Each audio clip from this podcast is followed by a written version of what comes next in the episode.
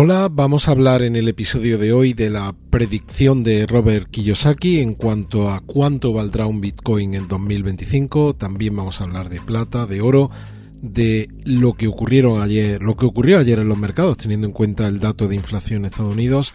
Vamos a hablar también de dato de inflación en España, en Reino Unido. Veremos qué está haciendo el índice dólar Bitcoin y las principales cripto del mercado. Así que no te lo pierdas. Vamos allá, bienvenidos a otro episodio de Criptomercados y Pymes. Si eres nuevo en el canal, por favor suscríbete y activa la campana de notificación. Y esto que ahora os comparto en pantalla es la predicción de Robert Kiyosaki para 2025. Ya sabéis que él es muy crítico con la emisión de dólares, esa impresión ilimitada de dólares también está el tema de la deuda, que él no hace mención aquí, pero que es un tema de actualidad en Estados Unidos, el límite de la deuda, el techo de la deuda, cómo se va modificando cada, cada vez que es necesario y el debate que hay ahora mismo respecto incluso a eliminarlo por completo, ese techo de la deuda. Bien, pues su previsión o su predicción para el 2025 es que el oro cotizaría la onza a 5.000 dólares, la plata a 500 y Bitcoin a 500 mil dólares. Y él, como siempre, viene diciendo ya desde hace muchísimo tiempo, es que viene un crash gigante. Ya sabéis que no solo él, sino también otras personas en el mercado con más o menos reputación llevan anunciando desde hace muchos años que viene un gran, un gran crash. El sistema tal y, tal y como está concebido ahora mismo, este sistema de deuda ilimitada en los países occidentales, tiene su fecha de caducidad, pero la gran pregunta es cuándo es esa fecha, que la tiene, lo sabemos, yo estoy convencido de ello, pero la gran pregunta es cuándo llegará esa fecha de caducidad.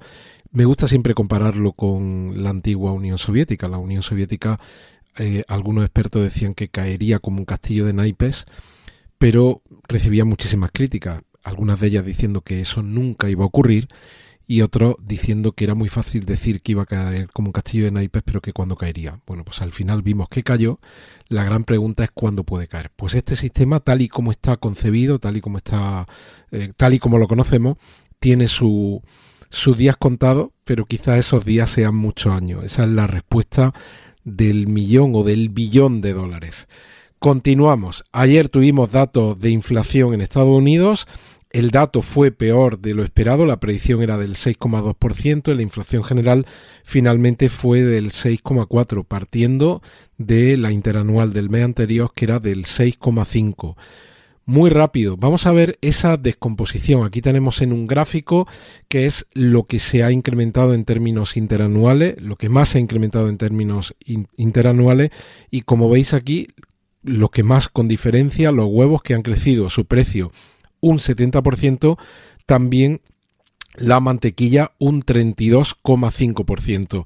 Por contra, fijaos aquí las mayores caídas del dato que vimos ayer, las televisiones que cayeron un 13% y los coches usados y los camiones usados que cayeron un 11,6%. Y aquí podemos ver la descomposición del dato de ayer, aquí tenemos el dato del 6,4% y veis cómo mirando las grandes partidas tenemos como los alimentos se incrementaron en términos interanuales un 10,1%, la energía lo hizo un 8,7%, el resto de partidas, a excepción de alimentos y energía, lo hizo en un 5,6% y fijaos cómo el tema de la vivienda es un tema que ya hemos comentado que lleva un, siempre un, retraso de unos meses y aunque veamos caer la inflación en los meses, sobre todo de verano, esto vamos a necesitar más tiempo para ver dígitos más cercanos al 2 o el 3%.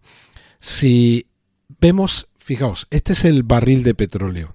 Mirad, si ahora mismo tenemos un precio del, de 78 30 en la denominación Texas. Si nos vamos a comienzo, a final, de, final del 2022, comienzo del 2023, veis cómo la comparativa interanual estamos en un precio muy, muy parecido. ¿Dónde se van a notar la caída de precios?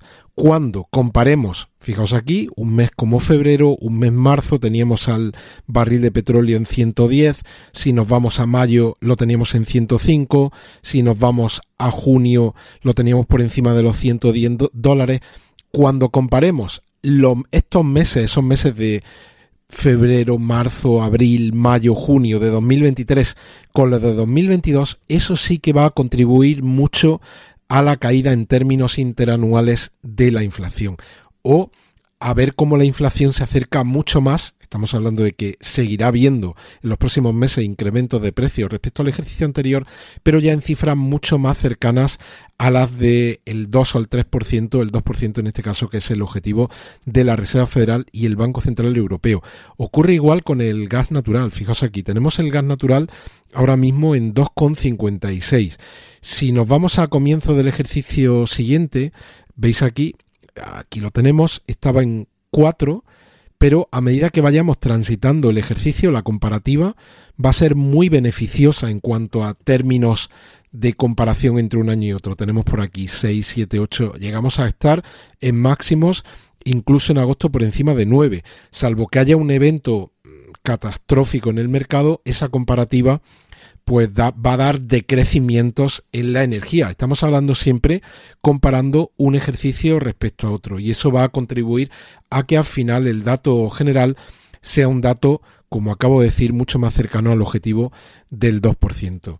Acabamos de tener una noticia aquí en España, la noticia que tiene que ver con la inflación. Es este el titular, que yo lo traigo del mundo, dice cómo la inflación se eleva al 5,9% en términos interanuales y los alimentos suben un 0,4% frente a diciembre. En el primer mes este de bajada del IVA. Aquí lo tenemos, el gráfico que traíamos ayer era un adelantado, este ya son los datos consolidados. Veis aquí como la línea de color rojo es la inflación general que pasa del 5,7 en diciembre al 5,9 en enero. Esto no es positivo. Y luego veis cómo la subyacente, que es... ¿Te está gustando este episodio? Hazte fan desde el botón apoyar del podcast de Nivos. Elige tu aportación y podrás escuchar este y el resto de sus episodios extra. Además, ayudarás a su productor a seguir creando contenido con la misma pasión y dedicación.